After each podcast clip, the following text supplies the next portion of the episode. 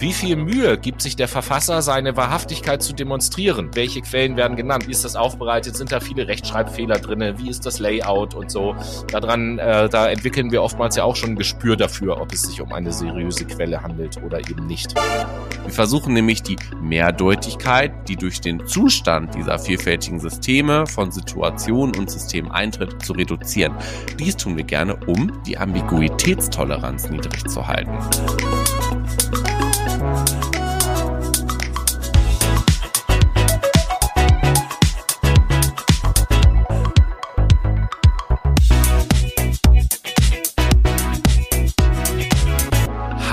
Hallo, liebe Menschen und herzlich willkommen zu einer neuen Folge Fact My Brain. Und ich begrüße euch mit den Worten One Zambia, One Nation. Das ist nämlich der Wahlspruch von Sambia, wo wir diese Woche erfolgreichster und beliebtester Podcast sind. Und äh, frisch aus Sambia zurückgekehrt begrüße ich auch den Noah. Moin. Ja, einen wunderschönen guten Tag, liebe Menschen. Ich bin natürlich wieder am Start, äh, braun gebrannt durch die sambianische Sonne und äh, Hitze. Äh, mir ist auf jeden Fall ganz warm. Das passt ja gut zu diesem Frühlingswetter, was heute draußen ist in Hamburg, ne? Jo, das ist richtig, liebe Leute. Selbst an einem Osterwochenende arbeiten wir von, äh, für euch. Dies, diesmal kommt mhm. ja auch die neue Folge an einem Feiertag. Erscheint die am Ostermontag. Es ist jetzt gerade Samstag. Feiertags-Special für genau. euch. Es ist jetzt gerade Samstag und wir können natürlich auch hier in der Sendung, genau das haben wir noch gar nicht gesagt, als allererstes mal äh, herzlichen Glückwunsch nachträglich, lieber Noah. Ja, danke dir auch, Tobi. Äh, Dankeschön. so, weil wir ja beide in der vergangenen Woche Geburtstag hatten, haben wir das im Podcast auch thematisiert. Genau. Prima. Was machen wir heute, Noah? Wir sprechen heute über das Thema Fake News. Fake News sind euch wahrscheinlich allen bekannt. Vermutlich, wenn ich den Begriff Donald Trump oder den Namen Donald uh, Trump in den ja Mund nehme. Ne, wir kennen das ja alle, seine, ich nenne das jetzt mal Twitter-Affäre. Ähm, ja, Fake News sind ja bekannt durch ihn. Der hat seine Nachrichtenkanäle wie jetzt Twitter, aber auch Instagram zum Beispiel genutzt, wie aber auch die normalen Nachrichtenkanäle, um Journalistinnen und Publizistinnen zu diskreditieren, indem er einfach sehr viel Quatsch erzählt hat. Beispiele also kennt ihr aus unseren Podcast-Folgen, wie zum Beispiel, man soll sich bitte Desinfektionsmittel in die Venen spritzen, das würde ja helfen, um in die Nase gegen, bitte. In die Na okay, um gegen das Coronavirus quasi immun zu werden. Solche Mittel oder solche Inhalte hat er einfach genutzt, um Nachrichteninhalte ähm, beziehungsweise Menschen zu delegitimieren. Darüber wollen wir heute sprechen. Mhm. Und um, um das machen zu können, da will ich gleich mal direkt das, was du gesagt hast, Donald Trump aufgreifen. Äh, da müssen wir auch schon wieder differenzieren, so, weil dass äh, Donald Trump äh, mit Fake News arbeitet, ist ja fast auch schon eine Fake News, weil der nicht nur mit Fake News arbeitet, sondern Fake News ja auch als Schimpfwort verwendet. Also für den ist ja alles irgendwie Fake News und genau. wir wollen irgendwie mal versuchen, in dieser Sendung so ein kleines bisschen Ordnung da reinzubringen und werden uns im ersten Teil also darüber unterhalten, was Fake News sind und was sie auch nicht sind. Im zweiten Teil werden wir uns mal so ein bisschen angucken, wie Fake News funktionieren. Und äh, im dritten Teil haben wir dann einen Blick darauf, was man eventuell gegen Fake News tun kann, beziehungsweise wie man sich selbst vor Fake News auch so ein bisschen schützen kann. Richtig. Und um da so ein bisschen geordnet ranzugehen, will ich erstmal sogar noch einen Schritt zurückgehen und kurz etwas darüber zu erzählen, um kurz etwas darüber zu erzählen, was denn überhaupt News sind nach der Definition, die so unseren Gedanken zum Grunde zugrunde gelegt sind. Äh, ich glaube, das braucht man als grundsätzliches Verständnis, wenn wir mhm. über Fake News reden, weil das Wort damit drinne steckt. Und ähm, es gibt eigentlich so drei mh, hm, Bedingungen oder drei Dinge, die erfüllt sein müssen, damit es sich um News handelt. Die erste Voraussetzung ist, dass News in der Regel Berichte über typischerweise jüngste Ereignisse sind. Also was so in der letzten Zeit irgendwie passiert ist. Das ist die erste Voraussetzung. Die zweite Voraussetzung ist, dass der Adressat der Berichte die Öffentlichkeit oder zumindest eine Teilöffentlichkeit ist, damit wir über News sprechen. Und die dritte Voraussetzung ist, dass die Berichte über die traditionellen oder sozialen Medien verbreitet werden. Mhm. Ähm, wenn ich, um da jetzt mal ein Beispiel zu geben, wenn ich dir unter vier Augen zum Beispiel jetzt erzähle, dass ich im Besitz von geheimen Dokumenten bin, die den propagandistischen Einfluss Russlands auf die Berichterstattung in Deutschland belegen, hm. sind das keine News. So, weil ich das unter uns halt erzähle. Wenn ich das jedoch im Podcast erzähle, mhm. dann wären das News, weil das eben eine Teilöffentlichkeit zugänglich ist. Also es geht im Großen und Ganzen um die Ansprache an eine breite Masse. Ja, es geht erstmal, es geht erstmal einfach darum, dass es sich um aktuelle Ereignisse handelt, dass das, dass die Öffentlichkeit adressiert ist und dass das über bestimmte Medien, traditionelle oder soziale Medien verbreitet wird. Und was sind dann im Gegensatz Fake News, deiner Meinung nach? Jo, also. Nicht wundern, ähm, in meinem, im Hintergrund schleift mein Nachbar. Es hört sich vielleicht, ihr hört es leicht an wie Stöhnen. Ja, ich höre ich es hier auf diese, also wenn du vom Mikrofon sitzt, höre ich davon fast gar nichts. Ach, das ist doch schön. Ja, dann können wir ja einfach weitermachen. Was sind denn ja. Fake News, Tobi? Ja, also, äh, wie wir alle wahrscheinlich wissen, aber das ist als komplexe Erklärung natürlich zu, zu kurz gegriffen, Fake News zeichnen ein unwahres Bild der Wirklichkeit. Das kann man mhm. auf jeden Fall schon mal sagen. Äh, allerdings, und das macht die Sache jetzt so ein bisschen komplizierter, bedeutet das nicht, dass Fake News auch zwangsläufig falsch sein müssen. Das ist, auch wenn der Name das äh, andeutet, das muss nicht so sein. Also häufig genug sind sie auch einfach nur, in Anführungsstrichen, irreführend, dadurch, dass sie jetzt zum Beispiel missverständlich beeinflussend, äh, be besonders radikal oder so formuliert sind mhm. und uns durch ihre Wortwahl äh, sollen wir dann sozusagen in eine bestimmte Richtung gelenkt werden. Mhm. Ähm, Außerdem geht es auch nicht nur um die News als solches, wenn wir uns Fake News betrachten, sondern es wird da auch immer mit betrachtet, ähm, mit welcher Absicht werden denn diese News verbreitet. Also ähm, Fake News kann man sagen, zeichnet sich dadurch aus, dass ihre Verbreiter, sagen wir mal, ein problematisches Verhältnis zur Wahrheit haben. So würde ich das an dieser Stelle vielleicht mal ausdrücken.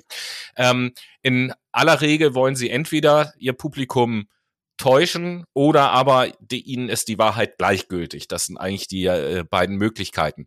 Äh, in dem Fall der Gleichgültigkeit spricht übrigens der Philosoph Harry Frankfurter von sogenannten Bullshit. Da gibt's auch ein Buch von dem äh, mit dem Titel Bullshit. Das habe ich mir auch kürzlich gekauft. Mhm. Ähm, und darin heißt es, ich lese das mal kurz vor, absichtliche Täuschungen erfordern eine Orientierung an der Wahrheit. Schließlich will man ja bewusst etwas behaupten, das von der Wahrheit abweicht. Bullshit hingegen erfordert nichts dergleichen. Der Bullshitter interessiert sich nämlich gar nicht dafür, ob er die Realität korrekt wiedergibt oder nicht. Er stellt Behauptungen auf, um seine Ziele zu erreichen, und zwar unabhängig davon, ob diese Behauptungen wahr oder falsch sind. Ähm, und dann schreibt er eben halt noch, dass Menschen aus den verschiedensten Gründen bullshitten, wie er das nennt, um zu beeindrucken, um zu unterhalten, um eine Gesprächspause zu vermeiden, um zu verunsichern, je nachdem, was gerade das Ziel ist. Und ich glaube, jeder von uns hat in irgendeiner Form das auch schon mal getan. Mhm. Ähm, Fake News sind also Berichterstattungen, die gleich in zweierlei Hinsicht problematisch sind. Erstens, dass sie entweder falsch oder irreführend sind.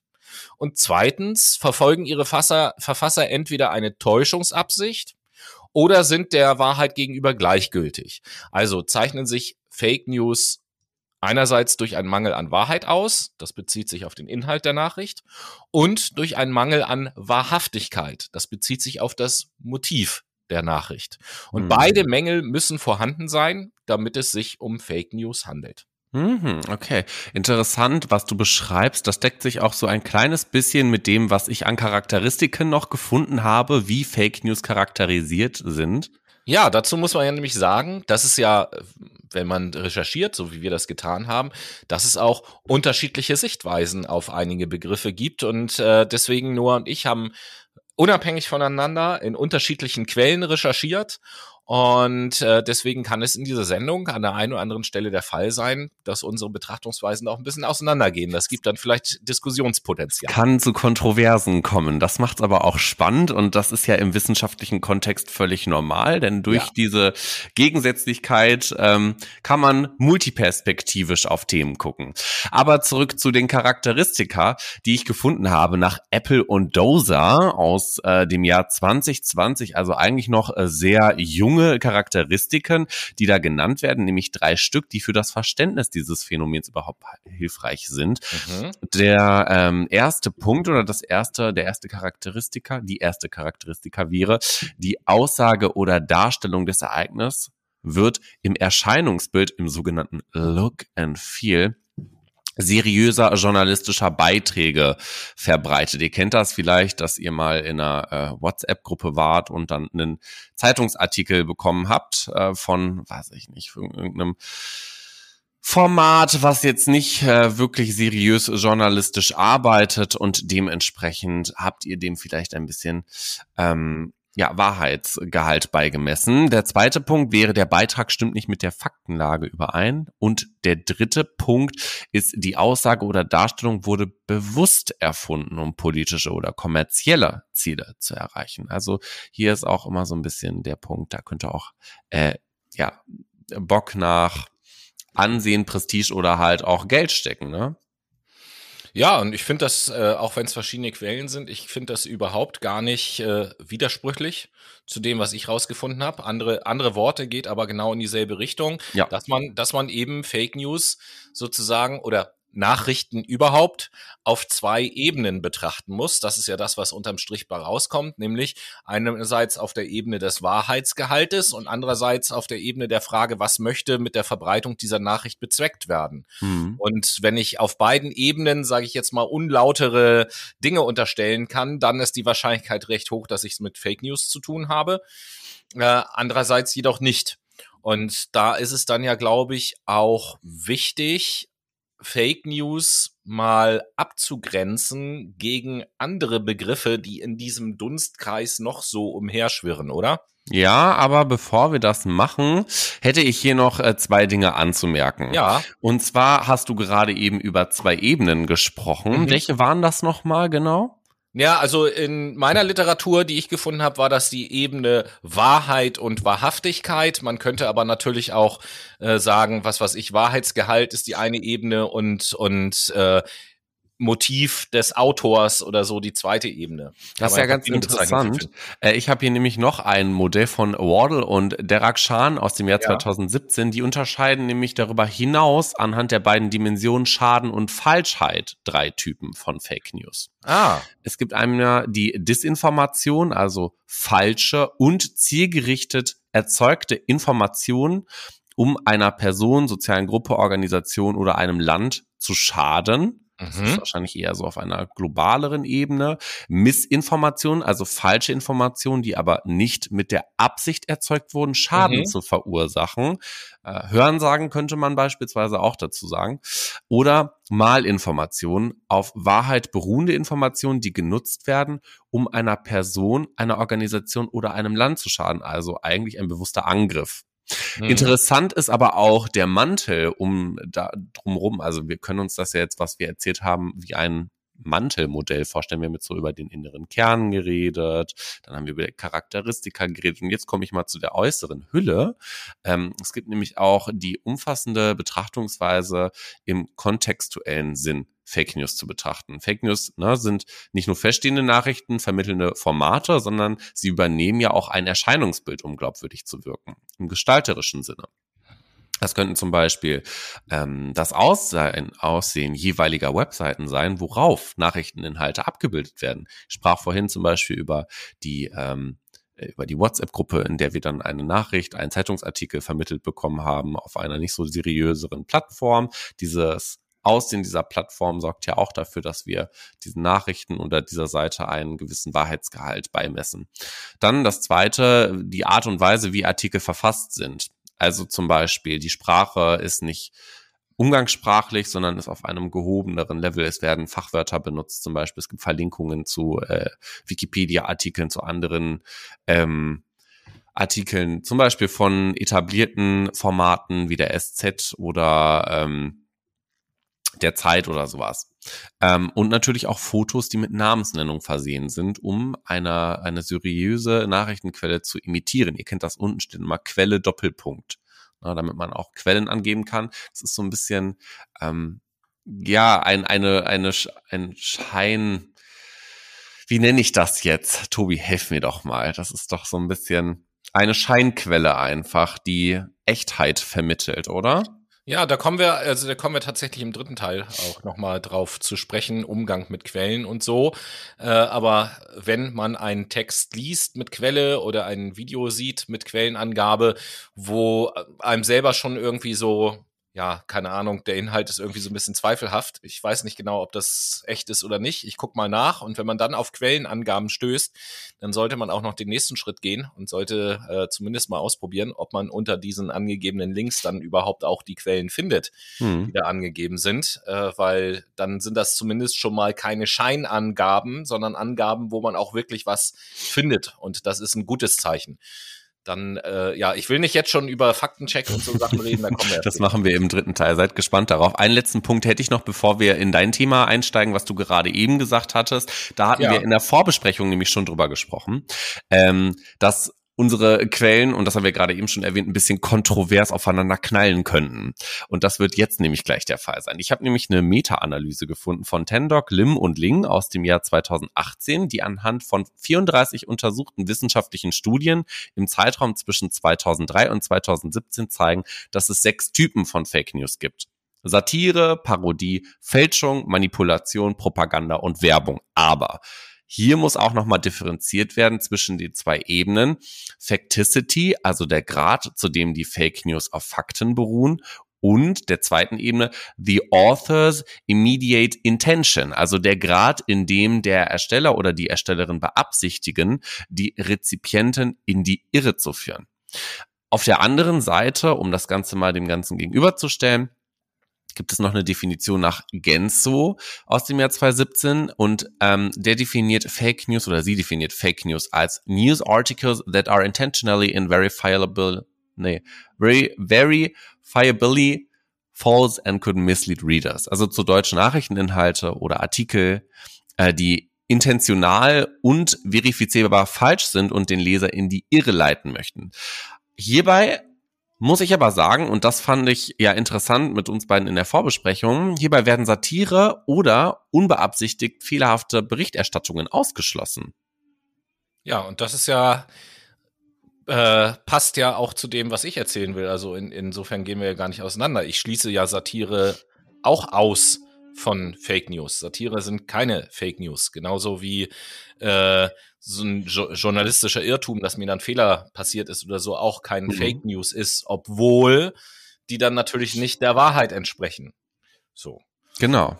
Und äh, noch so ein paar andere Begriffe habe ich ja auch mit, mitgebracht, die ich von Fake News abgrenzen möchte tatsächlich, weil ich einfach der Meinung bin, dass der Begriff Fake News auch zu inflationär benutzt wird einfach in letzter Zeit. Ja, und mittlerweile ist es ja fast so, dass dass äh, alles, was einem nicht passt, man sagt so, ja, ja, das sind ja alles Fake News und so weiter und so fort, obwohl ja Fake News doch etwas klarer umrissen ist. Deswegen würde ich gerne zum Ende des ersten Teils hin so eine kleine Abgrenzung machen und ein paar andere Begriffe von Fake News abgrenzen, wenn ich darf. Gerne, leg los. Welche gibt's denn? Ja, also ich fange ich fang mal an mit dem Begriff der Propaganda. Das äh, wird ja auch immer ganz gerne äh, in einem Dunstkreis mit Fake News genannt. Propaganda ist letzten Endes ja der Versuch, durch Kommunikation die Meinungen, Einstellungen und Verhaltensweisen bestimmter Gruppen unter einer politischen Zielrichtung zu beeinflussen. Mhm. Das ist bei Fake News häufig der Fall, aber eben nicht immer. Fake News sind nicht immer Propaganda und Propaganda nutzt nicht immer Fake News. Also es gibt auch wahre und unverzerrte Informationen, die zu Propagandazwecken zum Beispiel genutzt werden. Es werden ja nicht nur okay. Falschinformationen ähm, zu Propagandazwecken genutzt und äh, ich erinnere kurz daran, dass in meiner Definition von Fake News ja der Wahrheitsgehalt eine Rolle spielt. Und wir haben es eben bei Noah bei den wissenschaftlichen Untersuchungen ja auch gehört, dass eine Dimension dieses einen Modells da auch war. Wie hoch ist denn der Wahrheitsgehalt dieser Information? Also von daher Propaganda und Fake News bitte voneinander trennen. Der zweite Begriff, der in dem Dunstkreis immer so rumschwirrt, im Dunstkreis von Fake News, sind die Verschwörungstheorien. Die Verschwörungsvibes. Ja, genau. So, ich wollte gerade sagen, wir haben ja auch schon das ein oder andere Mal mehr oder weniger beiläufig über Verschwörungstheorien äh, geredet, um nicht zu sagen, wir haben ja sogar einmal eine ganze Sendung dem Thema gewidmet. Genau. Ich erinnere mich noch an unsere Bluetooth-Verschwörung. Wer wissen will, damit, äh, was es damit auf sich hat, guckt sich bitte ähm, Apokalypse Now Teil 7 oder so müsste das sein, Teil 6 oder 7. Ich glaube auch. Äh, die Wahrheit. Gerne mal an. Die Wahrheit. Genau.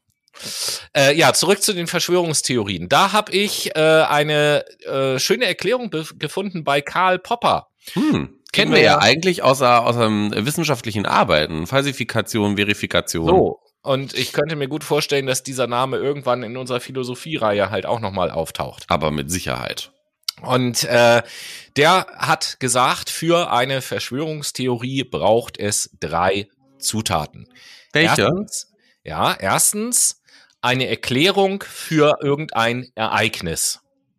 Zweitens demzufolge gewisse Menschen oder Gruppen, die zu ein zumeist verborgenes Interesse am Eintreten dieses Ereignisses hatten. Und drittens, die sich dann miteinander verschworen haben, um dieses Ereignis herbeizuführen. Das sind nach Karl Popper die drei ähm, Zutaten für eine Verschwörung. Und genau das hm. haben wir ja in den letzten Jahren auch erlebt. Es gab das Ereignis, die Corona-Pandemie, und es gab aus Sicht der Verschwörungstheoretiker zum Beispiel bestimmte Menschen oder Gruppen von Menschen, die ein Interesse daran hatten, dass das mhm. ausbricht und dies da deswegen herbeigeführt haben. Hm. Ähm, in der Regel, das geht jetzt über Karl Popper so ein bisschen heraus, sind äh, ergänzende Informationen äh, zum Thema Verschwörungstheorien. In der Regel sind Erklärungen, in denen eine Verschwörung behauptet wird, immer komplizierter als nötig. Hier mhm. möchte ich auf Occams Rasiermesser an dieser Stelle einmal den verweisen. wir ja auch in der letzten Philosophiefolge hatten, also gern mal reinschalten. Genau. Ähm, ja, und Occams Rasiermesser ist ja so ein mehr oder so ein halbwissenschaftliches Prinzip, was eben halt sagt, wenn ich mehrere gleichwertige Erklärungen für ein Phänomen nebeneinander liegen habe, dann sollte ich mich für die einfachste von denen entscheiden. Ähm, im Gegensatz zu Fake News können Verschwörungstheorien wahrhaftig sein. Ihr erinnert euch an die Unterscheidung zwischen Wahrheit und Wahrhaftigkeit. Also viele Verschwörungstheoretiker glauben tatsächlich, einer Verschwörung auf die Schliche gekommen zu sein. Es fehlt hier also in Abgrenzung zu den Fake News die Täuschungsabsicht. Hm. Viele Verschwörungstheoretiker wollen mit ihren Unwahrheiten, die sie verbreiten, ja gar nicht täuschen, sondern aufklären. Sie sind ja der Meinung, äh, sie haben die Wahrheit entdeckt. Das zur Abgrenzung der Verschwörungstheorien. Dann gehen wir äh, ein erstes Mal in den Bereich des äh, Journalismus und ähm, ich sage ein paar Worte zu journalistischen Irrtümern beziehungsweise selektiver Berichterstattung. Mhm. Ähm, Wahrhaftigkeit ist auch hier die entscheidende Dimension, um Fake News von journalistischen Irrtümern zu unterscheiden. Fehler passieren, auch Journalisten passieren Fehler. Die sehen dann manchmal in der Öffentlichkeit vielleicht ein bisschen lächerlich aus, wenn da eine Zeitung falsche Dinge schreibt. Wenn es jetzt nicht die Bildzeitung ist, die ist das ja gewohnt. Ähm, irgendwelche falschen Dinge schreibt und Richtigstellungen gemacht werden müssen. Ähm, man kann also nicht zwingend da gleich einem Journalisten einem Journalisten dann Absicht unterstellen, äh, hier absichtlich falsche Informationen zu verbreiten. Und dementsprechend sind solche Sachen erstmal per se auch nicht Fake News. Was natürlich nicht bedeutet, dass ein Journalist keine Fake News verbreiten kann. Das geht natürlich. Mhm. Überhaupt keine Frage. Aber es, wie gesagt, es geht um die. Ken FM ist so ein Beispiel. Ja, genau. KenFM ist so ein Beispiel, wobei äh, ich kenne ihn jetzt nicht persönlich, dass auch ein Mensch ist, wo ich mir vorstellen kann, dass der mittlerweile so tief in seiner Welt drin ist, dass er wirklich das Gefühl hat, ich äh, kläre hier die Leute auf und erzähle Natürlich. hier die Wahrheit. Ja, er ist der und, gute Samariter. Genau. Ähm, dementsprechend, äh, das, was er verbreitet, gehört für mich eher in den Bereich der Verschwörungstheorien als in den Bereich der Fake News. Mhm. Aber äh, wie gesagt, das ist halt nicht an jeder Stelle auch immer ganz leicht zu trennen. Zwei kleine Punkte habe ich noch zum Schluss. Satire und Parodie ist noch eine Sache. Ähm, mhm. Ja, klar kann man sagen, dass satirische Berichte häufig äh, Falschheiten enthalten, Dinge, die nicht so ganz stimmen. Aber äh, die Komik der Satire, die entsteht ja eigentlich nur, ähm, ja, vor dem geteilten Hintergrund äh, der Überzeugung über die Welt. Also jemand, der ein völlig anderes Weltbild hat, als wir beide jetzt zum Beispiel, ja. wird, wird vermutlich die Satire, die wir witzig finden, überhaupt gar nicht witzig finden und überhaupt gar nicht als Satire begreifen. Ähm, Gut möglich. Genau. Und unterm Strich ist es ja auch hier so, dass es in der Satire keinen Mangel an Wahrhaftigkeit gibt. Mhm. So, also es ist ja nicht so, dass die Satiriker versuchen, den Leuten weiszumachen, wir äh, haben jetzt hier die einzig richtige äh, Meinung und wissen, wo es lang geht, sondern es wird ja durch das Verhalten, durch den Gesamtkontext auch immer deutlich gemacht, dass es sich hier um Satire handelt. Und somit können wir hier eine positive Absicht erstellen, unterstellen. Hm. Und zu guter Letzt, eine Sache gibt es, die nicht so ganz eindeutig ist, wenn wir, ich bin wieder beim Journalismus, wenn wir es wirklich mit groben Fahrlässigkeiten zu tun haben im Journalismus. Da ist das so eine Sache, wo ich sage, das ist der Grenzfall. Weil ähm, wenn ein Journalist seiner Sorgfaltspflicht nicht nachkommt, Quellen nicht überprüft, äh, Dinge ungeprüft übernimmt oder ähnliches, oder vielleicht sogar Dinge schreibt, die so überhaupt gar nicht passiert sind, hm. dann müssen wir ja schon von irgendeiner dahinterliegenden äh, Einstellung ähm, oder Zweckgebundenheit oder so ausgehen. Das macht ja ein Mensch nicht einfach so, sondern damit will man ja irgendein Ziel erreichen. Und wenn das Ziel ist, äh, ich möchte mir keine Arbeit machen und trotzdem etwas veröffentlichen, dann kann das natürlich auch ein Ziel sein. Aber äh, das ist ja kein Ziel im Sinne von, ich möchte die Öffentlichkeit äh, gezielt und korrekt informieren. Nee, auf gar keinen Fall. Okay. Das jetzt erstmal zur Abgrenzung. Ich hoffe, ihr habt einen Überblick bekommen darüber, was Fake News nun eigentlich sind, was so quasi der Aufbau von Fake News sein könnte, in so einem jetzt äh, Konglomerat an Modellen und Theorien und Erklärungen und Beschreibungen und vor allen Dingen die Abgrenzung von Tobi, die ja jetzt dazu geführt hat, dass wir auch uns vergewissern können, was sind denn keine Fake News, was natürlich sehr wichtig ist, weil du gerade eben schon sagtest, dieser Begriff wird inflationär hm. einfach genommen und umhergeworfen, vor allen Dingen äh, was Social Media angeht. Ich erinnere mich quasi an etliche Diskussionen auf Twitter, wo dann gesagt wird, das ist Fake News und eigentlich hat es sich dabei um ähm, ironische Satire gehandelt. Also mhm. Gut, dass wir da auch noch mal eine ähm, Abgrenzung da fällt mir gerade ein, da fällt mir gerade ein, da kann sich ja jeder gern mal die Mühe machen, auch auf Social Media nach äh, dem Postillon zu suchen. Und da kann man auch gern mal, wenn die ihre Artikel raushauen, die natürlich alle Satire und Parodie sind, äh, da mal in den Kommentare-Bereich gehen und sich angucken, was Menschen da so für Kommentare drunter schreiben. Äh, das ist schon interessant. Definitiv. Interessant ist auch unser Musikgeschmack und aus diesem Grund kommen wir jetzt zur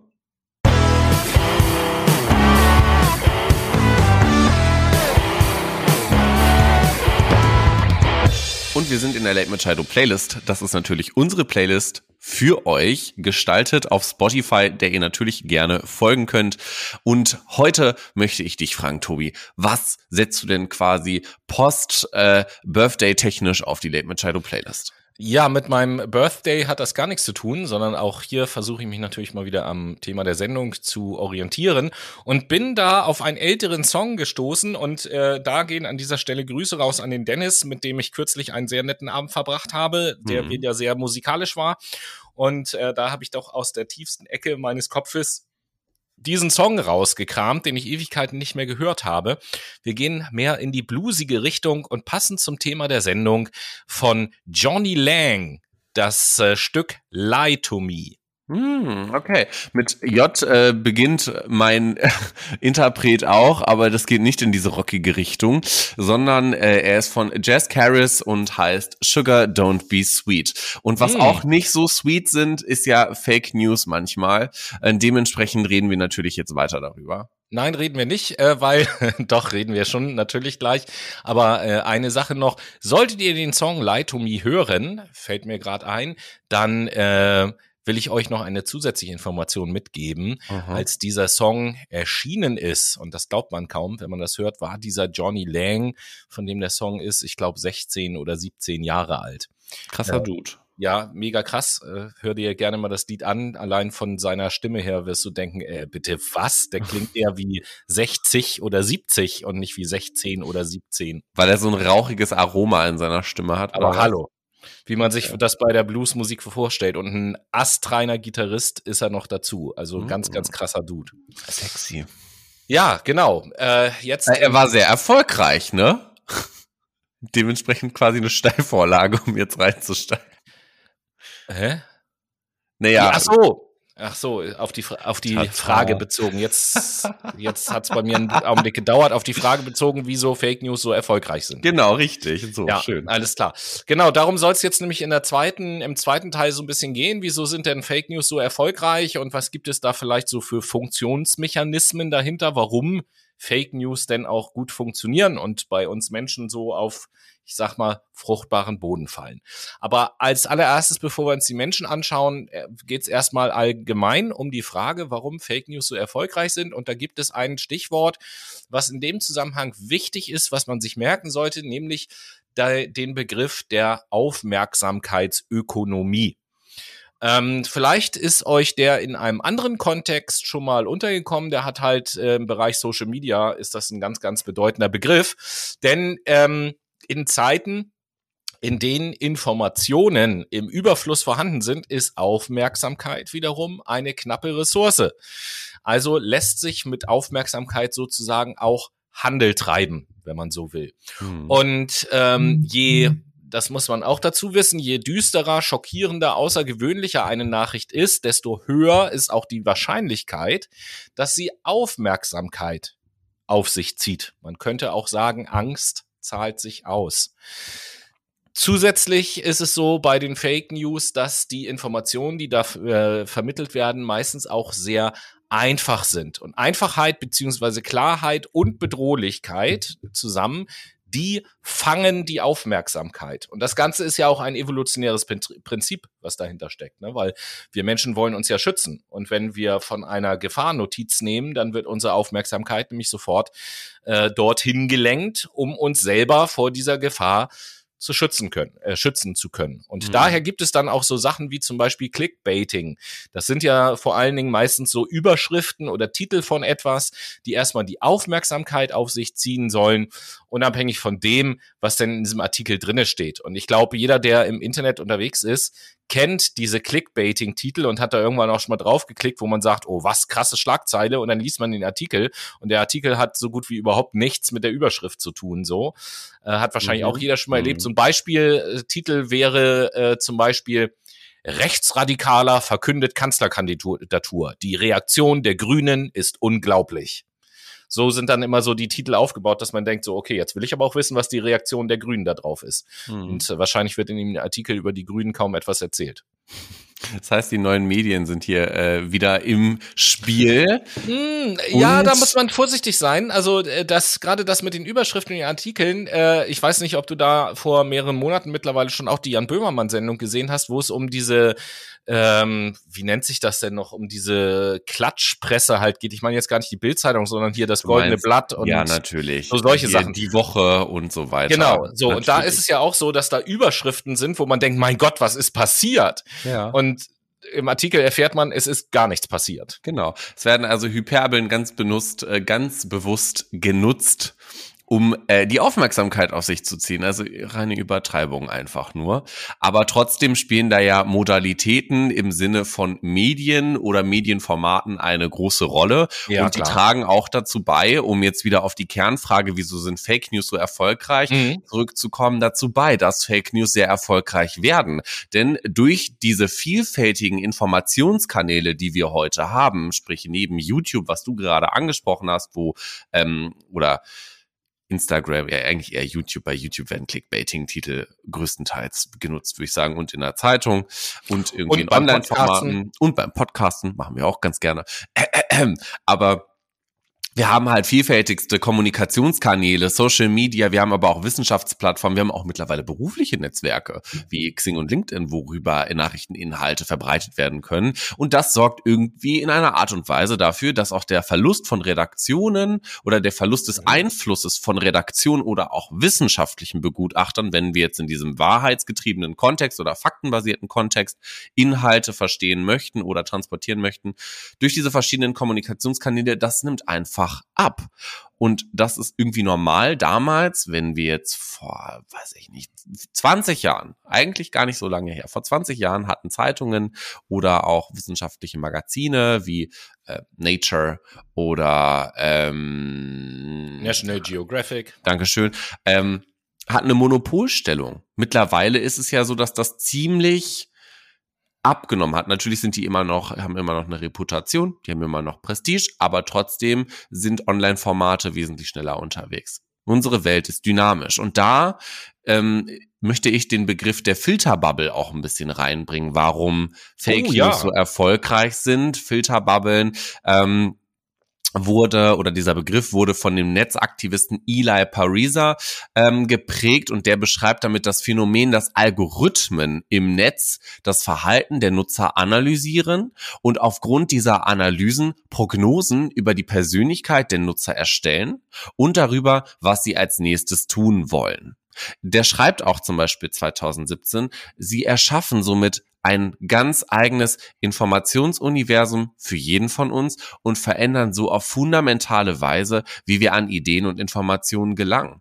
Ihr kennt das Prinzip vielleicht, wenn ihr fünf Kochvideos auf Instagram geliked habt, dann wird, wird auf der For You-Page vermutlich übergeordnet viel ähm, Content, was Kochen angeht, in euren Feed gespült. Ähm, genauso verhält es sich auch mit den Followern, wenn ihr irgendwie auf auf YouTube beispielsweise vielen Nachrichtenformaten folgt, wie dem WDR, dem NDR, vielleicht noch Dieb und Deutlich, dann wird euch vermutlich eher ähm, äh, Content aus dieser Richtung angezeigt. Wenn ihr aber eher Ken FM folgt, oder wie heißt die Dame nochmal? Ich hab das schon wieder vergessen. Eva Hermanns? Oder Eva Hermann, wenn ihr der folgt, dann wird euch vermutlich eher Fake News angezeigt, ne? Jawohl, also das ist schon mal äh, ja ein entscheidender Unterschied ja auch zu früher, dass erstmal die ich nenne es mal die medialen Möglichkeiten zur Verbreitung natürlich extremst angestiegen sind in den letzten äh, 15, 20 Jahren so. Das kann man auch definitiv. Äh, wichtiger Punkt, den ich auch nochmal unterstreichen möchte, den du gesagt hast, ich möchte ihn hier nochmal hervorheben, ist ja, dass äh, die Möglichkeit durch das Internet, die Möglichkeit der Redaktionslosigkeit bei der Verbreitung von Informationen. Äh, theoretisch kann ja jeder sich seinen eigenen Blog irgendwie äh, machen und dort eben halt Dinge reinschreiben, die in keinster Art und Weise redaktionell überprüft sind. Voll. Das ist natürlich auch nochmal ein Unterschied äh, zu den modernen Medien im Vergleich zu den klassischen Medien, wo ja immer eine Redaktion dahinter sitzt und es normalerweise bis auf einige Ausnahmen normalerweise auch gut funktioniert, dass da kein absoluter Schwachsinn dann geschrieben wird. Manchmal funktioniert es aber nicht so gut. Und das ist leider ja, der Nachteil an äh, so einer Vielfältigkeit. Ich möchte aber noch einen letzten Punkt anbringen, ähm, bevor wir gleich tiefer in die Materie einsteigen. Ich möchte nämlich noch über die Funktion sprechen, warum eigentlich Fake News so erfolgreich sind. Denn Fake News sind in der Regel in der Regel wohlgemerkt, dick unterstrichen mit rotem Edding, manchmal sind sie es auch nicht, komplexitätsreduzierend.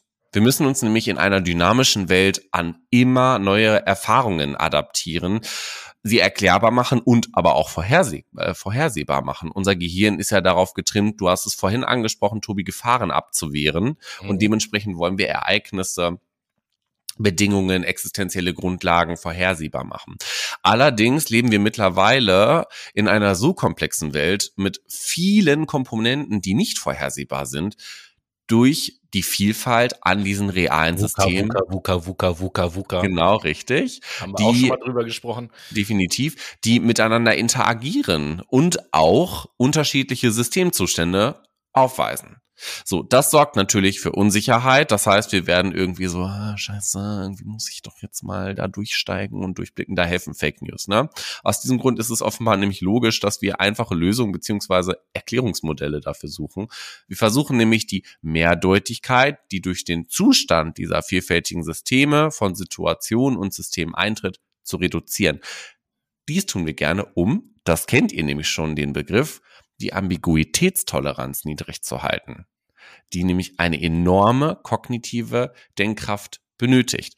Aber Natürlich, ich habe es gerade eben schon beschrieben, gibt es auch Theorien wie, weiß ich nicht, die, die Chemtrail-Theorie, die kennt ihr ja auch alle. Die hm. zeigt auch, dass Fake News und natürlich auch in dem Zusammenhang eine Verschwörungstheorie nicht immer einfach ist, sondern auch vielfältig sein kann. Pizzagate-Affäre ist genau so ein Ding. Allerdings ist hierbei auch die Frage, ob auch die Aufgabe, und das ist psychologisch ganz interessant, weshalb wir jetzt weiter auf psychologische Faktoren zu sprechen kommen. Die Frage ist hierbei interessant, ob auch Aufgabe, die Aufgabe, Rätsel zu lesen oder das Entdecken von Neuem eine übergeordnete Rolle spielen könnte. Also unser Interesse wird geweckt. Ja, schauen wir uns das Ganze mal an. Genauso wie Noah sagte, gehen wir jetzt so zwei, drei Stufen äh, tiefer in das menschliche Bewusstsein hinein und werden mal so ein bisschen Psychologie, aber auch so ein bisschen Soziologie hinzuziehen und einfach mal schauen, was gibt es auf dieser Ebene denn für Effekte, die dafür sorgen, dass Fake News leichtes Spiel haben. Eben haben wir uns ja sozusagen so ein bisschen das System angeschaut. Ähm, wieso sind äh, Fake News erfolgreich? Und jetzt äh, schauen wir uns mal den einzelnen Menschen an ähm, und stellen die Frage, was entscheidet jetzt nicht über Erfolg von Fake News generell, sonst, sondern was entscheidet über den Erfolg einer ähm, konkreten Fake News. Und da müssen wir uns dann tatsächlich angucken, was passiert in den Menschen, wie verarbeiten wir Nachrichten und so weiter und so fort. Und da gibt es äh, eine Sache, ähm, die man erstmal wissen sollte, ganz zu Beginn, nämlich, ob wir etwas für plausibel halten, hat sehr viel damit zu tun, welche Überzeugung wir schon haben. Also die Vorstellungen und Überzeugungen, die wir haben, die regeln allein auch schon, für welche neuen Informationen wir offen sind und wie wir sie auswerten beziehungsweise bewerten. Ähm, denn grundsätzlich schreiben wir eher Informationen eine hohe Glaubwürdigkeit zu, wenn sie mit unseren bestehenden Überzeugungen im Einklang sind. Also wir neigen dazu, das zu glauben, was unsere Erwartungen erfüllt. Und das ist der sogenannte Bestätigungsfehler in der Psychologie, dem wir alle unterliegen. Ich kann da halt auch mal ein Beispiel bringen, wenn ihr irgendetwas googelt. Ja, ihr seid euch bei irgendetwas nicht sicher oder wollt es ganz genau wissen, dann googelt ihr etwas und kriegt 180.000 äh, Treffer dann überfliegt man ja auch erstmal die Links und die Links, die man als erstes anklickt, das sind die, wo man die Vermutung hat, das geht in die Richtung meiner Meinung. So, die klickt man als erstes an. Das ist einfach so. Und das ist eben halt dieser Bestätigungsfehler. Das muss man wissen. Ähm, wenn wir dann allerdings zu, auf eine Information stoßen, die nicht zu unseren Vorstellungen passt, dann entsteht etwas, was sich kognitive Dissonanz nennt. Das ist so der zweite Faktor, beziehungsweise das äh, hast du vielleicht auch so ein bisschen gestreift mit dem Begriff der Ambiguitätstoleranz, weil wir es mhm. dann immer mit einer Widerspruchssituation zu tun haben. Und das ist für uns Menschen schwer auszuhalten. Das ist ein Zustand, den wir nicht gerne mögen. Es sei denn, wir verfügen über sehr viel Ambiguitätstoleranz. Mhm. Ähm, Tun wir Menschen aber in der Regel eigentlich eher nicht so im Schnitt. Äh, das ist für uns schwierig und dementsprechend ist es ein Zustand, den wir eventuell als stressig erleben. Definitiv, denn wir Menschen greifen ja auch gerne auf Vertrautes zurück und hierbei oder auf Verfügbares eigentlich eher. Hierbei möchte ich mal den Illusory Truth Effekt einwerfen, der besagt, Menschen bevorzugen Informationen, die ihnen bereits vertraut sind und messen diesen sogar einen erhöhten Wahrheitsgehalt bei. Dieser Begriff stammt von Weber und Knorr aus dem Jahr 2020 und das wiederholte Auftreten im Kontext jetzt von Fake News und Verschwörungstheorien kann also allein durch diese Regelmäßigkeit der Wiederholung glaubwürdig wirken. Je mehr wir davon lesen, je mehr wir uns mit diesen Inhalten umgeben, desto eher wirkt uns das vertraut und wir schenken dem Ganzen Glauben. Das Ganze grenzt auch so ein bisschen an die Verfügbarkeitsheuristik. Darüber haben wir auch schon mal in unserer Psychologie-Reihe über, ich glaube, die Konsumpsychologie gesprochen. Ja, oder wir haben doch sogar eine eigene Sendung auch gehabt über äh, Wahrnehmungsverzerrungen und, und sowas. Genau, richtig, das auch. Da haben wir auch drüber gesprochen. Ja, ja und äh, das passt zu dem, wie es jetzt bei mir hier gerade weitergeht, denn ähm, um diese stressigen Situationen zu vermeiden, diese kognitive Dissonanz, blenden wir oftmals widersprüchliche Informationen aus. Und es entsteht etwas, was wir in der Psychologie motivierte oder auch selektive Wahrnehmung nennen. Das ist sozusagen ein Wahrnehmungsfilter, wie eben beschrieben. Wir sehen also nicht unbedingt das, was sich vor unseren Augen befindet, sondern das, was wir auf Grundlage unserer eigenen Erwartungen, Wünsche und Ängste sehen wollen. Jetzt ist natürlich noch kurz die Frage, was das mit Fake News zu tun hat. Der Bestätigungsfehler ist eben eine Erklärung dafür, wieso Menschen ein und dieselbe Information ganz unterschiedlich bewerten. Ne, die einen sagen, oh, ach guck mal, das ist ja eine interessante Information und die anderen sagen, ja, das ist eine Fake News. So. Äh, für die einen ist das sonnenklar, für die anderen eben halt nicht. Also der einen Gruppe kommen die Informationen plausibel vor, der anderen Gruppe nicht, je nachdem, was man bisher geglaubt hat. Hm. Also muss man da auch immer so ein bisschen die Biografie des Menschen betrachten, wie der so drauf ist. Und ab und apropos, wie der so drauf ist, das bringt mich gleich zu dem nächsten Punkt, nämlich zu dem Punkt des verschwörungstheoretischen Denkens. Das ist so ein zweites Phänomen. Ähm, das Dramatische ist, das habe ich vorhin bei der äh, Abgrenzung der Begriffe, hat sich das ja auch schon angedeutet, das Dramatische ist, dass die beiden Phänomene Fake News und verschwörungstheoretisches Denken sich nicht einfach nur überschneiden, sondern sich auch gegenseitig befeuern. Also Fake News spielen verschwörungstheoretischen Denken in die Karten und verschwörungstheoretisches Denken wiederum macht anfälliger für Fake News. Das ist all so ein Teufelskreis. Aber grundsätzlich verschwörungstheoretisch zu denken bedeutet, äh, sozusagen den Bestätigungsfehler, über den ich Ihnen erzählt habe, ich nenne das jetzt einfach mal so, voll auszukosten. So nenne ich das jetzt einfach mal. Also alles zu glauben, was meine Theorie bestätigt und alles andere ganz konsequent auszublenden oder sogar zu bekämpfen, was dann noch die Steigerungsform wäre. Und je, je vollständiger mein Weltbild ist, was ich habe oder was ich mir so zusammensetze, desto höher sind ja auch die in Anführungsstrichen Kosten, die mit der Verwerfung dieser Theorie einhergehen würden. Also desto schwerer trenne ich mich ja von, von meinem eigenen Glauben. Ähm, und so stehen dann irgendwann die abstrusesten Gedankengebäude in den Köpfen mancher Menschen umher, mhm. ähm, die nur so wachsen und größer werden, wie sie es tun müssen, um den eigentlichen ersten Kern der Theorie zu schützen. Hm. Fake News sind also das ideale Futter für Verschwörungstheoretiker. Ja, aber hundertprozentig. Dazu wirkt aber auch nochmal, das ist ganz interessant, aus der Persönlichkeitsforschung ein Befund oder mehrere Befunde, die nämlich zeigen, dass Verschwörungsdenken signifikant mit den Persönlichkeitseigenschaften Offenheit Ach. und Neurotizismus kennen wir aus den Big Five ah, ich korreliert. Sagen, basiert also auf den Big Five, die Untersuchung. Genau. Mhm. Äh, Nochmal Offenheit und? Offenheit und Neurotizismus. Ah ja, das ist interessant auf jeden Fall. Ja, Neurotizismus für alle die, die unsere Folge damals nicht gehört haben, wo wir über die Big Five geredet haben. Erstens, hört euch die Folge an. Zweitens, Neurotizismus kann man übersetzen mit äh, emotionale Instabilität. Genau, richtig. Ja. Ja. Das, das wollte ich einfach nur reinschmeißen. Ja, alles, alles gut. Nee, äh, das musste ich gerade noch mal zwei Sekunden sacken lassen, weil äh, ich muss jetzt natürlich vorsichtig sein, dass ich selber keinem Bestätigungsfehler unterliege, aber das passt natürlich, diese Kombination offen für Neues, emotional instabil, passt zu dem Eindruck, den ich von vielen Verschwörungstheoretikern habe. Mhm. Aber Leute, heißt nicht, dass ich damit recht habe. Da könnte ich jetzt auch den Bestätigungsfehler halt überlegen, weil das sowieso in mein Weltbild passt, diese Information. So, äh, einmal praktisch angewendet, das, das was ich eben gesagt habe. Ja, es gibt natürlich noch mehr Effekte, die dafür sorgen, dass Verschwörungstheorien erfolgreich sind bei uns Menschen. Ein weiterer sind die sogenannten Informationskaskaden. Und ähm, ja, die möchte ich euch natürlich auch mal näher bringen. Die Informationskaskaden sind so eine ausschlagende, ausschlaggebende Dynamik bei äh, der Verbreitung von Fake News. Wenn anderen Menschen eine Information für wahr halten, ist das für uns in der Regel ein Grund, sie ebenfalls für wahr zu halten. Erstmal ist das grundsätzlich nichts Bedenkliches.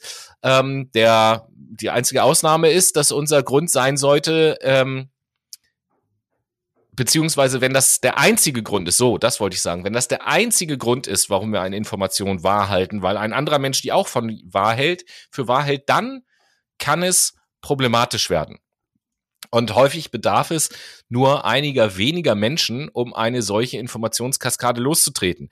Zunächst glauben die Informationen ja sowieso alle, denen es eh ins Weltbild passt. Stichwort Bestätigungsfehler und so haben wir gerade eben drüber geredet. Mhm. Wenn das eine hinreichend große Anzahl ist und diese Personen die Informationen weiter verbreiten, dann fangen auch Menschen an, die Informationen für plausibel zu halten, die vorher noch unentschlossen gewesen sind. Und wenn irgendwann genug Unentschlossene auch glauben und verbreiten, dann lassen sich sogar manche Skeptiker überzeugen. Ja, und dieses Phänomen, ne, dass man sich nicht von den Fakten, sondern von anderen Menschen überzeugen lässt, weil andere Menschen das ja auch so machen.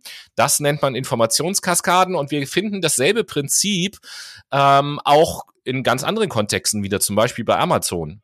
Also jeder, der schon mal bei Amazon irgendwas bestellt hat, wird wahrscheinlich festgestellt haben, dass man dann immer sich den Artikel anguckt. Und wenn man so runterscrollt, findet man immer so eine Zeile, wo dann steht, 79 Prozent aller Kunden, die sich für dieses Produkt interessiert haben, interessieren sich aber auch für jenes Produkt. So, und das ist, da, wird dieses Prinzip äh, auch ausgenutzt. Ja, dass man eben halt sagt, guck mal, so und so viele Leute finden auch noch das andere Produkt interessant, guck dir das mal an. Und viele Leute machen das dann und sagen sich dann, oh ja, das muss ich ja auch noch kaufen. Selbes Prinzip letzten Endes. Voll, voll. Das ist auch so ein Trust Bias quasi, ne? Also, mhm. das ist ja eine Verknüpfung quasi von Gruppenpolar Gruppenpolarisation war das. Da kommen ne? wir gleich noch drauf. So, nee, wir waren jetzt bei Informationskaskaden, pardon. Genau ähm, von Informationskaskaden und dem Trust Bias quasi. Und irgendwie gibt's da auch irgendwas aus der Sozialpsychologie. Ja, das Ding ist, das Ding ist ja, dass diese ganzen Effekte alle ja sowieso ineinander greifen. Ne? Also Krass, betrachtet ja. das, was ich gerade sage, jetzt nicht äh, die Informationskaskade als als äh, alleinstehendes Beispiel, sondern in der Ausbreitung der Informationskaskade spielt ja zum Beispiel auch dieser Bestätigungsfehler auch mit eine Rolle. Mhm. So, also es greift alles ineinander und funktioniert natürlich alles zusammen. Genau wie ich habe noch so eine zweite Kaskade, nämlich die sogenannte Konformitätskaskade, ähm, die hier auch eine Rolle spielt. Was macht die denn? Ja, äh, die bedient auch unser Motiv der Konformität. Also mhm. manchmal halten ähm, manche Leute Dinge auch nur deswegen für wahr, beziehungsweise sie verbreiten sie, weil das eigene soziale Umfeld das ebenfalls tut. Da geht's dann überhaupt gar nicht mehr um Wahrheit oder nicht Wahrheit, sondern einfach nur, die verbreiten das, dann mache ich das auch. Äh, wir kennen, die haben wir auch schon mal drüber geredet, die Experimente von Ash. Hm. Und äh, da hat man ja gesehen, wenn ich das jetzt mit anderen Be Begriffen beschreibe, dass die Eingeweihten in dem Versuch, die haben ja Fake News verbreitet. Die haben ja ganz bewusst eine falsche Antwort gegeben, was dazu geführt hat, dass der eigentliche Proband in der Versuchsgruppe ebenfalls eine falsche Antwort gibt. Nicht, weil es ihnen um Wahrheit oder nicht Wahrheit geht, sondern weil die Bezugsgruppe, die Peer Group, zu der er gerade eben gehört, sich auf eine bestimmte Weise verhalten hat und wir Menschen uns dann gerne äh, unserem Umfeld anpassen. Wie gesagt, da geht's gar nicht mehr um Wahrheit oder nicht. Und je mehr Personen in meinem Umfeld eine bestimmte Position einnehmen, desto schwerer fällt es mir auch, anderer Meinung zu sein. Mhm. Und das Resultat von diesem Effekt kann dann eine Konformitätskaskade sein. Hier geht es dann gar nicht um eine Meinungs- oder Haltungsänderung, dass ich auf einmal auch der Meinung bin, dass es war, sondern hier geht es rein um eine Verhaltensänderung, dass ich mich vielleicht auch entgegen meiner Überzeugung verhalte, um weiterhin dazuzugehören oder ähnliches. Und äh, das leitet uns tatsächlich zu dem letzten Begriff oder zu den letzten Begriffen über, auf die den ich, ich schon gedroppt habe. Aus ja, den, den einen zumindest davon, ist aber ja nicht schlimm. Es geht nämlich jetzt um sogenannte Echokammern und um Gruppenpolarisation als allerletztes. Ähm, die meisten unserer Überzeugungen, die wir so haben, sind fundiert. Wir verlassen uns in der Regel auf das, was irgendwelche ExpertInnen sagen, was Medien sagen, was Freunde und Bekannte erzählen. Meist ist das auch unproblematisch.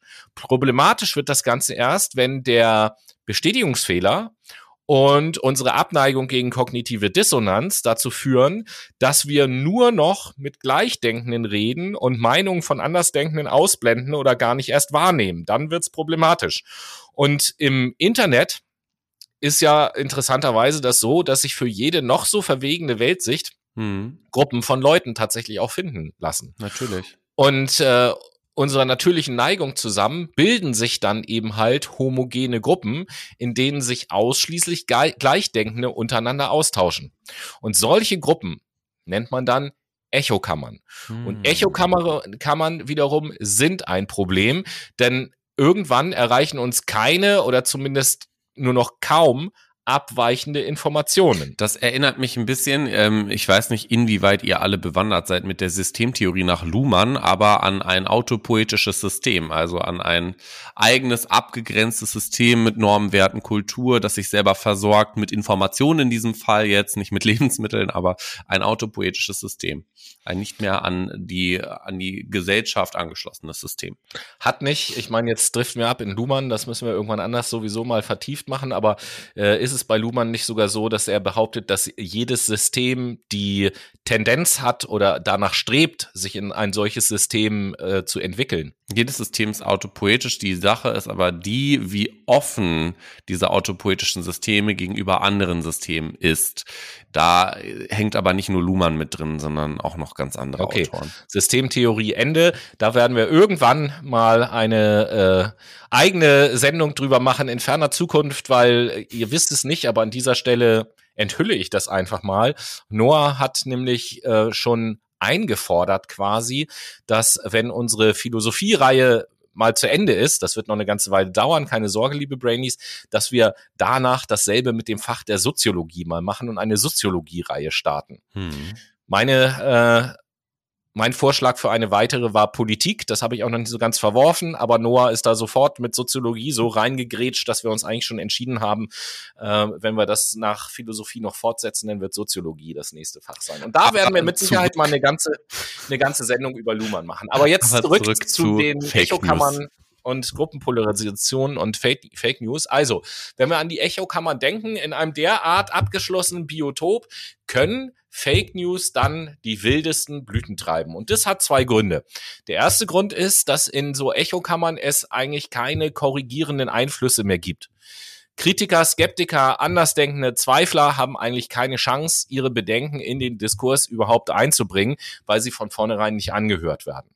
Das ist äh, der erste Grund. Und der zweite Grund ist, dass eben Informations- und Konformitätskaskaden sich in Echokammern ungebremst entfalten können.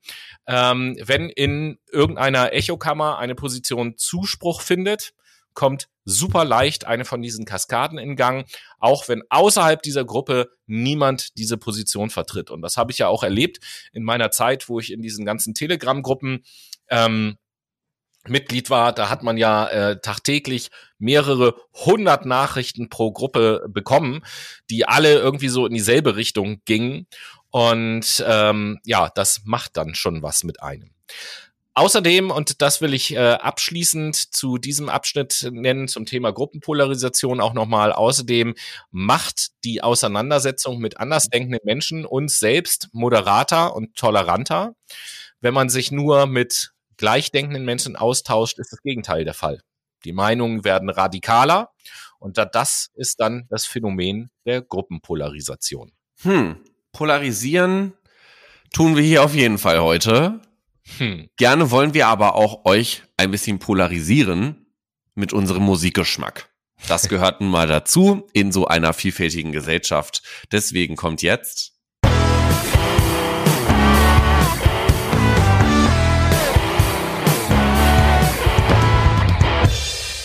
Wir sind wieder da mit der Late Machado Playlist. Ihr kennt das schon, unsere Playlist für euch.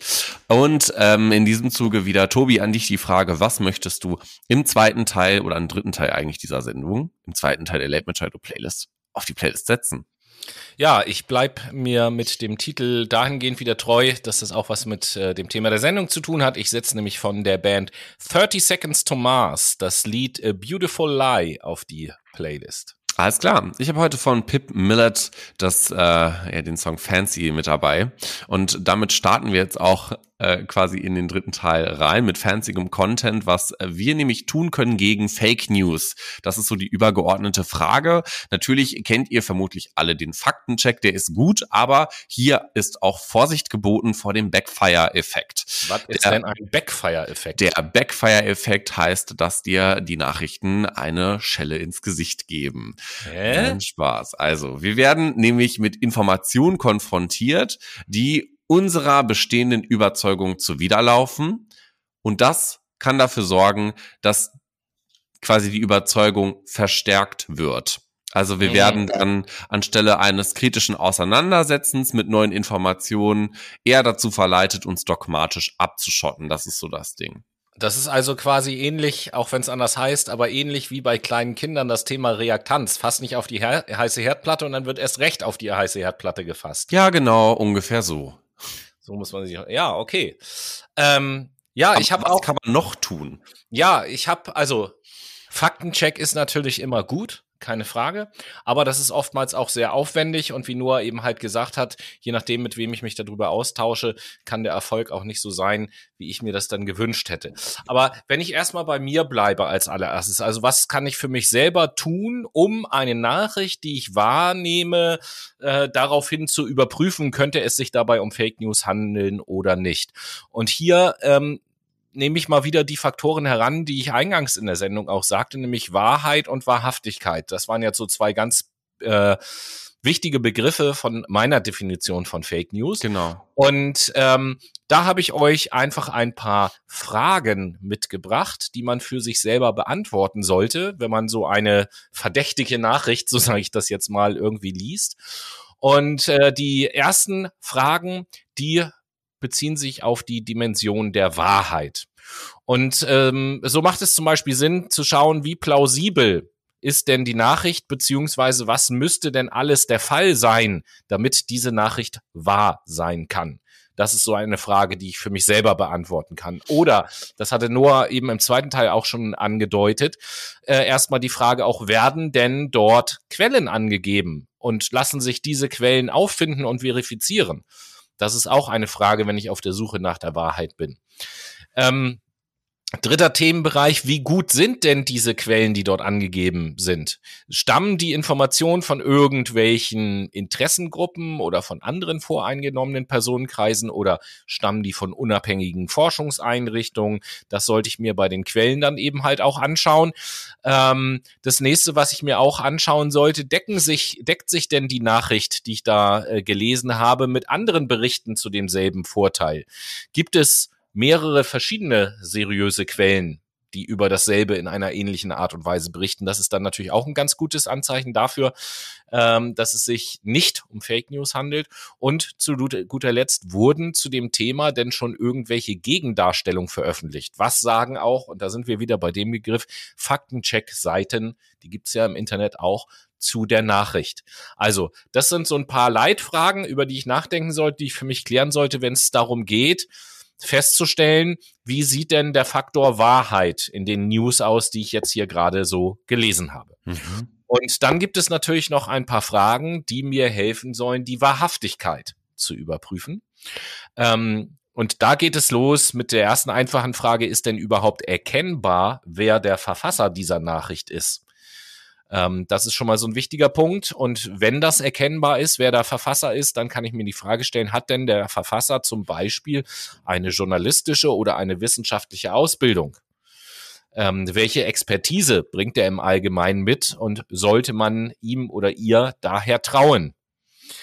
Die dritte Frage, das ist witzig, da hast du im Laufe dieser Sendung auch in so einem Nebensatz schon mal was dazu gesagt, nämlich wie viel Mühe gibt sich der Verfasser, seine Wahrhaftigkeit zu demonstrieren? Und auch hier wieder, welche Quellen werden genannt? Und mit wie viel Mühe ist ja, wie ist das aufbereitet? Sind da viele Rechtschreibfehler drinne? Wie ist das Layout und so?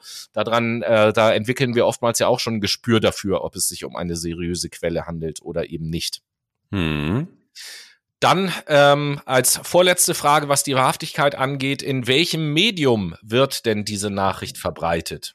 Ist es überhaupt nur ein Medium? Sind es mehrere Medien, über die die verbreitet wird? Und wenn, äh, welche Medien sind es? Und zuletzt die Frage, für welche Medien arbeitet der Verfasser oder die Verfasserin denn sonst noch so? Ähm, ja, wie gesagt, darüber hinaus kann man natürlich auch noch einen Faktencheck machen, gern auch mit Unterstützung des Internets, aber die sind oftmals sehr mühsam und zeitintensiv, wenn man äh, Faktencheck macht. Macht so. Das ist eben auch das perfide daran, weil Fake News zu verbreiten ist eigentlich relativ einfach und geht schnell. Fake News zu entkräften ist meist mit einem hohen Aufwand äh, vorhanden. Ähm, oder geht mit einem hohen Aufwand einher. Und meistens ist es ja auch so, dass die Richtigstellung überhaupt gar nicht die Leute erreicht, die sie eigentlich erreichen sollte. Hm, ganz genau so ist es nämlich. Und du sprachst gerade eben schon das Problem an, dass es sehr aufwendig ist. Natürlich ist das sehr aufwendig. Na, ne? also ich meine, es ist wichtig, Kompetenzen zu entwickeln, um irgendwie zu verstehen zu können, äh, was ist das gerade, was ich hier lese? Ist das was Richtiges, was ich lese? Ist das was Falsches? Sowas ist natürlich immer ein Entwicklungsprozess und der bedarf einfach ganz viel Zeit. Deswegen ist es auch wichtig mal zu schauen, okay, was kann ich eigentlich dann für mich im Laufe meines Lebens tun, um sowas äh, neben einem Faktencheck zum Beispiel für mich zu tun, um Fake News zu erkennen. Mhm. Und du hast gerade eben schon diese Medienkompetenz quasi angeschnitten. Ne? Also die Fähigkeit, seriöse von unseriösen Nachrichtenquellen zu unterscheiden und zu erkennen, und, wenn die Aussage so, der Information aufgrund eigener Präferenzen erfolgt.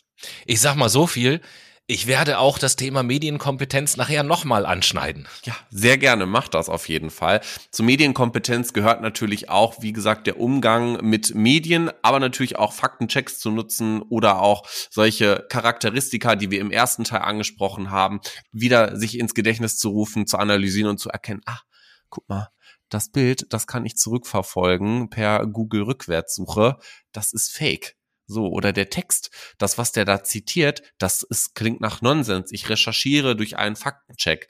Ah, das ist Nonsens. Also, welchen Medien kann ich vertrauen, welchen Texten kann ich vertrauen, wissenschaftlich quasi falsifizieren, könnte man auch sagen. Mhm. Dann Geschichtskompetenz ist so ein weiterer Faktor, den wir nutzen können. Also die Fähigkeit, strukturelle Unterschiede zwischen realen Verschwörungen und fiktiven Verschwörungstheorien zu identifizieren. Also Pizzagate, naja, eher fiktive Verschwörungstheorie. Verschwörungen im Sinne von, ähm, dass beispielsweise der russische Geheimdienst den Alexander Nawalny, so heißt der, mhm. äh, vergiftet hat in Berlin und dass da irgendwie eine Verschwörung im Hintergrund abläuft, die klingt ja eher real, ne?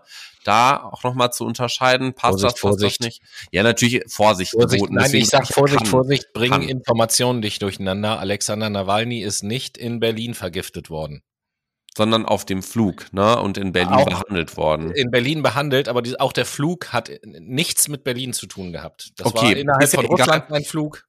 Ist egal, er wurde vergiftet, darum ging es ja. mir eigentlich nur. Wo das jetzt geschehen ja, aber, ist. Ne, ne? Wir, wir, sind da schon wieder bei journalistischen Ungenauigkeiten ja. und bla bla bla. Ich bin, bla, Auch, ich bin aber auch kein Journalist. Nein, ich, ich natürlich auch nicht. Aber wir müssen ja vor allen Dingen in dieser Sendung, wenn dann so Ungenauigkeiten auffallen, müssen wir die natürlich auch thematisieren. Das ist nicht, sehr gut. Dass wir in der nächsten Woche eine Sendung veröffentlichen müssen mit dem Titel Richtigstellung.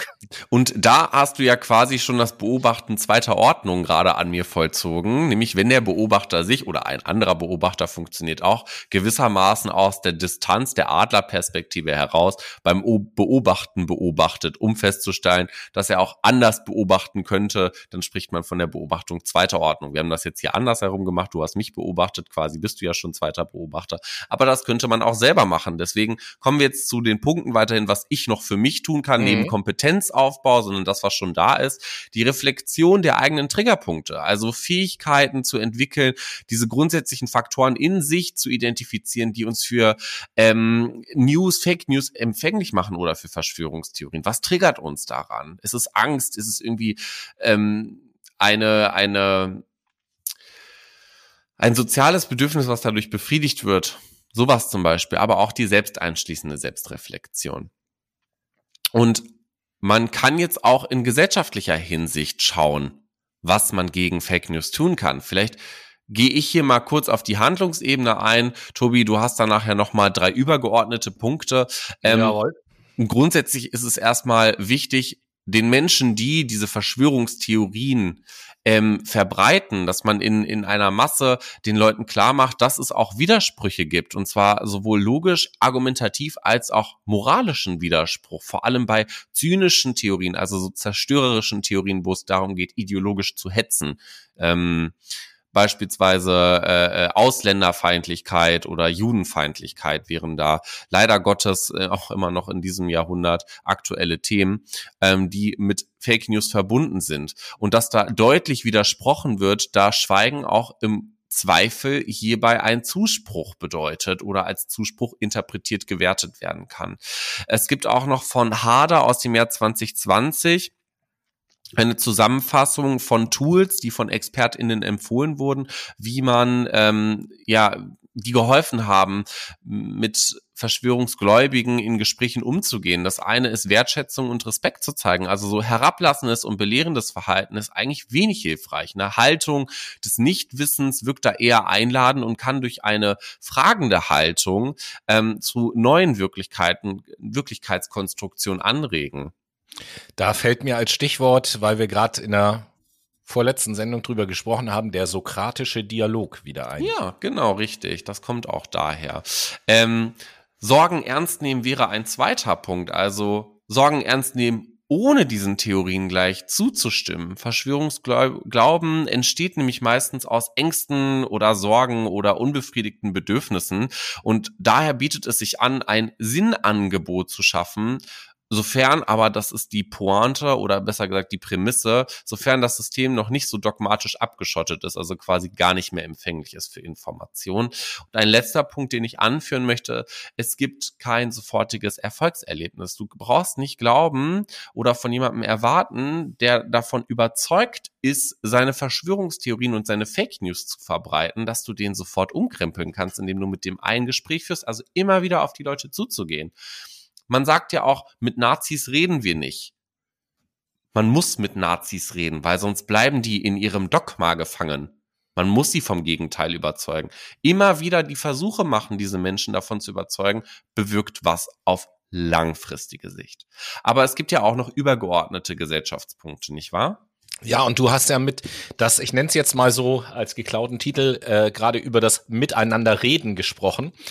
Ähm, und äh, interessanterweise, interessant, ja, interessanterweise äh, bildet das den äh, perfekten Übergang zu meinem ersten Punkt, weil es in meinem ersten Punkt auch darum geht. Also ich habe jetzt noch drei Punkte mitgebracht, die sozusagen sich so ein bisschen mit der Frage beschäftigen, was nicht nur ich als einzelner Mensch, sondern was wir als Gesellschaft tun könnten, um Fake News, sagen wir mal, zurückzudrängen oder zumindestens ähm, dafür zu sorgen, dass Fake News nicht mehr sich äh, ganz so leicht verbreiten, wie das zurzeit der Fall ist.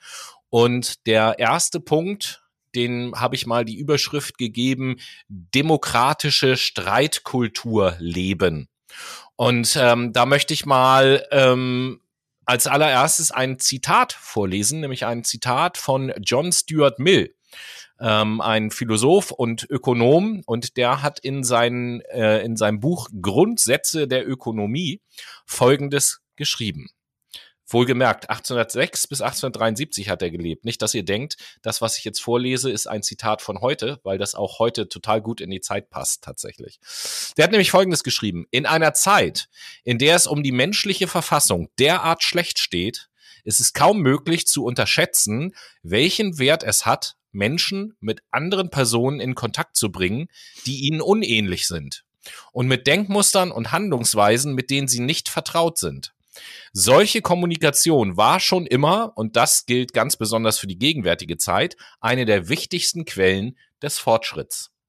Das heißt, es unterstreicht auch nochmal das, was du gerade eben gesagt hast, Noah, ähm, dass es darum geht, im Gespräch zu bleiben und deswegen demokratische Streitkultur leben, das Problem ist ja, dass es diese demokratische Streitkultur, äh, ich will jetzt nicht sagen in Deutschland, aber zumindest auf den Medien, auf denen sich so ausgetauscht wird, so gut wie überhaupt gar nicht mehr gibt. Mittlerweile leben wir ja gerade in einer Zeit, wo es nur noch schwarz oder weiß gibt. Entweder ich bin äh, für etwas oder gegen etwas. Dazwischen gibt es eigentlich kaum ähm, Positionen. Alles hat sich sehr polarisiert, obwohl wir ja immer mahnend den Zeigefinger gehoben haben und äh, immer über multifaktorielle Ursachen und so weiter und so fort geredet haben haben bei verschiedenen Dingen. Da weiß man also, es gibt mehr als zwei Positionen zu einem Thema.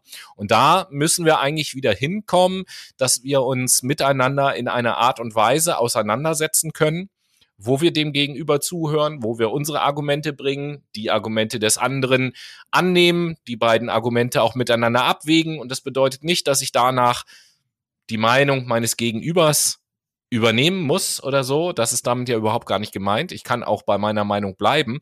Aber dieser Prozess des Austausches, der ist eben halt so wichtig und der findet heute eigentlich gar nicht mehr statt. In dem Moment, wo zwei Menschen aufeinandertreffen, äh, wenn die feststellen, sie haben eine unterschiedliche Meinung, dann geht's ja nur noch darum, so, du bist doof, nee, du bist doof, nee, du bist doof, nee, du bist doof.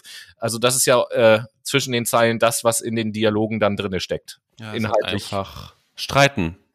Mehr ist es ja, ja, nicht. Das ist keine Streit, ja, genau, das ist keine Streitkultur mehr in diesem Sinne. Also wir müssen wieder zurückkommen zu einer breiten gesellschaftlichen Streitkultur, dass man sich auch mal streiten kann, ohne dass dann gleich danach Morddrohungen oder so ausgesprochen werden. Der zweite Punkt ist das Fördern des kritischen Denkens.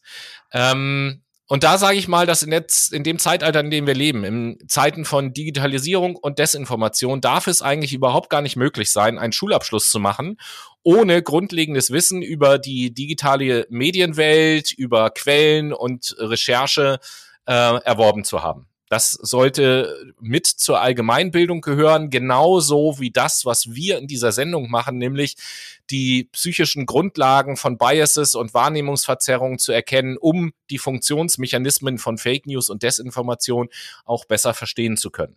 Das ist auch so eine gesamtgesellschaftliche äh, Forderung von mir äh, sozusagen und an deinem Nicken sehe ich, dass du das durchaus unterstützt. Ja, ich sage, ähm, das, das sind Themen, die gehören mit in den Lehrplan und zwar in den Lehrplan von jeder Schule.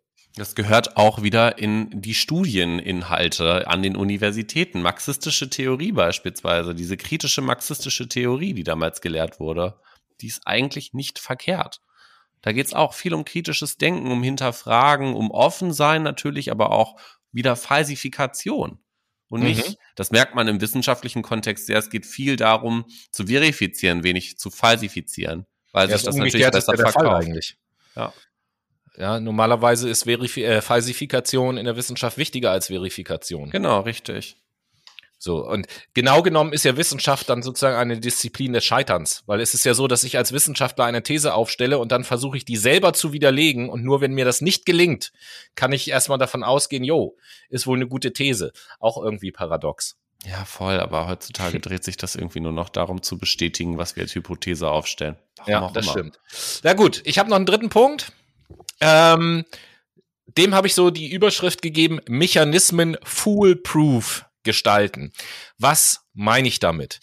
Die sozialen Medien, die müssten so verändert werden, dass sie uns zu, sage ich mal, wünschenswerterem Verhalten nudgen. Also da muss man den Begriff vielleicht auch erklären. Nudging ist eine Methode, das Verhalten von Menschen zu beeinflussen, ohne Verbote zu benutzen.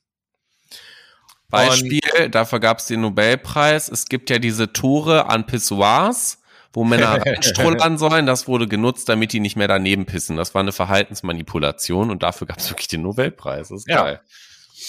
Ähm, es geht also darum, dass wir nicht mehr so viel überhaupt mit Fake News in Berührung kommen. Äh, denn also an der Psychologie, ne, daran, dass wir diesem Bestätigungsfehler unterliegen, der kognitiven Dissonanz, Gruppenpolarisation, alles, worüber wir gesprochen haben, daran werden wir ja nichts ändern können, dass wir diesen Effekten unterliegen. Das ist auch, auch wir beide, obwohl wir uns damit im Studium auch auseinandergesetzt haben, unterliegen ja genau diesen Effekten auch, selbst wenn wir sie kennen. Das heißt, die Architektur von sozialen Medien, die äh, hat Einfluss auf unser Nutzerverhalten und so sollte sich also sozusagen die Architektur von den Medien verändern, die Algorithmen sollten sich verändern, dass sozusagen wir dadurch auch generell weniger mit Fake News in Kontakt kommen. Und das sind so die drei großen Forderungen in Anführungsstrichen, die ich habe, dass wir als Gesellschaft wieder zurückkehren zu einer vernünftigen Diskussions- und Streitkultur, dass wir in unseren Bildungsinstitutionen das Thema kritisches Denken mehr fördern und eben halt auch Medienkompetenz dort verstärkter in den äh, Vordergrund rücken und dass ähm, die ganzen sozialen Medien von der, ihrer Architektur her so gestaltet sind, dass sich dort solche Nachrichten nicht mehr so leicht verbreiten. Jo, Dementsprechend sind wir auch schon am Ende dieser Sendung angekommen und hoffen, ihr habt einen Überblick darüber bekommen, was Fake News eigentlich sind, wie man sie, und das ist ja ganz wichtig, nochmal differenzieren kann, abgrenzen kann von anderen Nachrichteninhaltenden, äh, nee, Nachrichten vermittelnden Inhalten und vor allen Dingen, was ihr tun könnt, um zu verstehen, was in euren Köpfen gerade passiert, was gesellschafts übergeordnet passiert, um gegen Fake News vorzugehen, sich davor zu schützen, quasi zu immunisieren, aber auch eine, eine Awareness, ein Bewusstsein dafür ausbilden zu können. Fand ich sehr schön, Tobi. Ja, fand ich auch. Ich hoffe, euch hat das auch Spaß gemacht beim Zuhören und vor allen Dingen so ein Stückchen ja weitergebracht. Ähm, in der Wahrnehmung des Begriffes Fake News auch hört man ja an allen Ecken und Enden, dass ihr jetzt selber so ein bisschen besser einordnen könnt was sind denn eventuell Fake News und was auch nicht. Ja, ja, und dementsprechend werden wir uns nächste Woche der Frage zu wenden, was eigentlich in diesem Monat los war. Ne? Stimmt, es ist ja schon wieder soweit. Und da freue ich mich auch schon ganz besonders drauf und natürlich auch von euch zu hören und euch wieder berichten zu dürfen. Deswegen habt noch ein schönes restliches Osterwochenende, einen guten Start in die neue Woche, hoffentlich mit viel Sonne. Und ich sage an dieser Stelle Ade. Ja, da schließe ich mich dann natürlich an. Ich verabschiede mich auch mit einem fröhlichen äh, Winken reitend in den Sonnenuntergang und äh, um euch dieses Bild nochmal so nostalgisch. Ja, genau, um euch dieses Bild nochmal mitzugeben. Ähm, da wir ja am Samstag aufnehmen und äh, Ostersonntag und Montag noch vor uns liegen, auch wenn die Folge erst Montag erscheint, wie formuliere ich das jetzt am Montag am besten, damit es am Montag richtig ist? Ich wünsche frohe euch, Ostern. ja, ich wünsche euch frohe Ostern gehabt zu haben und viel Spaß gehabt zu haben bei der Suche nach euren Eiern. Bis dahin.